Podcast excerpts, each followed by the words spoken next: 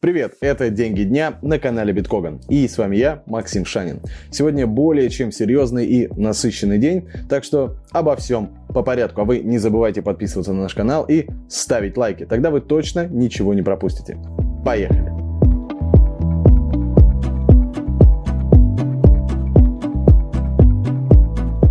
Сегодня Путин подписал указ о признании независимости Запорожской и Херсонской областей. А в 15.00 выступит президент РФ и в Кремле подпишут договоры о вхождении новых территорий в состав РФ. Но больше волнует вопрос, что еще нового нам могут анонсировать в ходе этого обращения. Что еще важного? Перечень запретов, восьмой пакет санкций активно обсуждался вчера, а сегодня ожидается публикация. Из ключевого – внести в черные списки ключевые структуры Московской биржи, э, Национальный расчетный депозитарий и Национальный клиринговый центр. Так, НКЦ полностью обеспечивает проведение торгов на Мосбирже. То есть, э, если в результате санкций счета НКЦ будут заблокированы, то на бирже торговать долларом и евро, по сути, станет э, невозможно.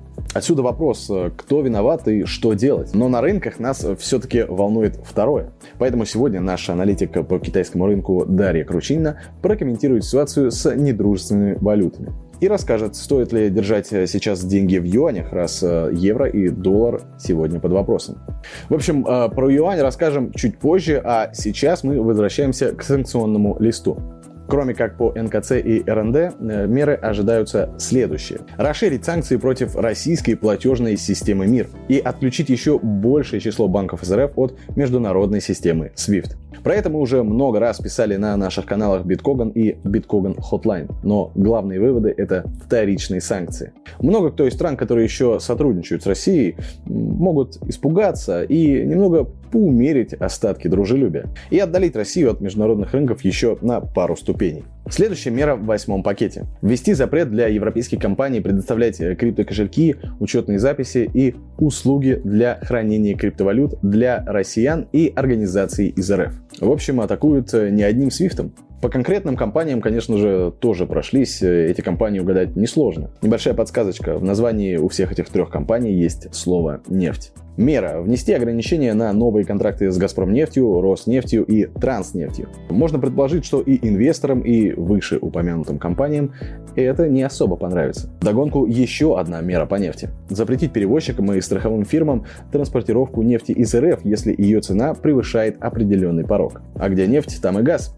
Ввести санкции против алмазодобывающей компании «Алроса» и 29 физических лиц. Также полностью запретить ввоз стали, древесины и бумажной продукции. Другим отраслям, помимо добывающей, тоже досталось. Расширить список запрещенных к поставке в РФ товаров. Это касается дополнительно оборудования, электронных компонентов и отдельных химических веществ. В целом, из-за новых санкций на импорт Россия может лишиться около 7 миллиардов евро доходов. Кроме того, западные коллеги могут внести персональные санкции против представителей Минобороны, ДНР, ЛНР, Запорожской и Херсонской областей запретить предоставление бухгалтерских, юридических, архитектурных, инженерных и IT-услуг физическим и юридическим лицам из РФ. Также сегодня министры ЕС э, обсудят возможность введения потолка цен на российский газ. Это мы уже тоже успели подробно раскрыть на наших каналах и в одном из предыдущих выпусков. Что ж, видимо, пакет санкций не просто восьмой, а бесконечный.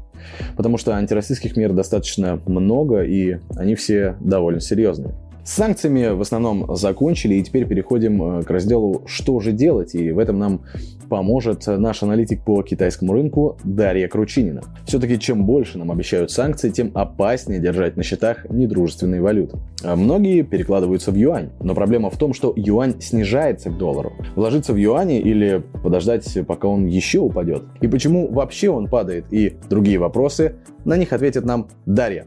Дарья, здравствуйте. А, добрый день, Максим.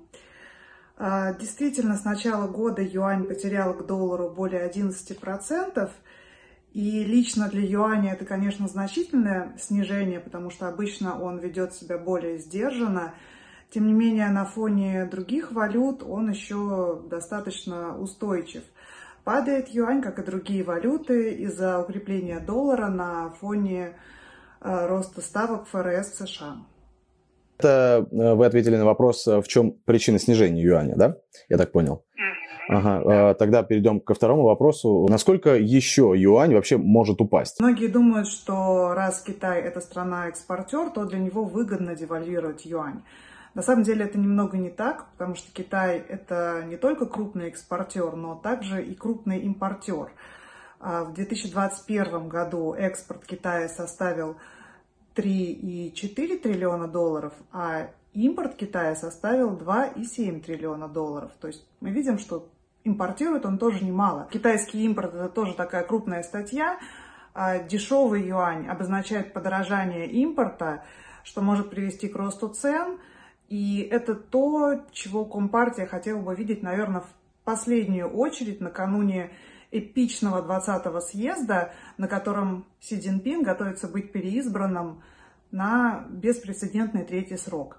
Поэтому уже с апреля-мая мы видели, как китайцы старались э, сдержать вот это ослабление юаня к доллару, предпринимали конкретные шаги. В основном это было повышение нормы резервов, валютных резервов для банков. Их, э, эту норму повысили два раза. Плюс недавно Китай, Народный банк Китая расчехлил один инструмент, тоже направленный на поддержку юаня. Этот инструмент не использовался с 2020 года, но, тем не менее, не помогло сдержать ослабление юаня. Как раз это было позавчера. И доллар к юаню превысил такую психологическую отметку 7,2. После этого Дело в том, что эта отметка 7,2, она была у большинства аналитиков таким предельным уровнем ослабления юаня на этот год. И позавчера ее превысили, и доллар к юаню в моменте доходил до 7,25. А что сделали китайцы на следующий день? На следующий день появилась информация, насколько я знаю, пока не, подтвержденная, но судя по движению юаня, похожая на правду, информация о том, что Китай указал госбанкам начинать интервенции в поддержку юаня. И вчера, а, по странному совпадению, юань укрепился к доллару на целый процент. Для Китая это очень, для юаня это очень серьезное движение в течение дня.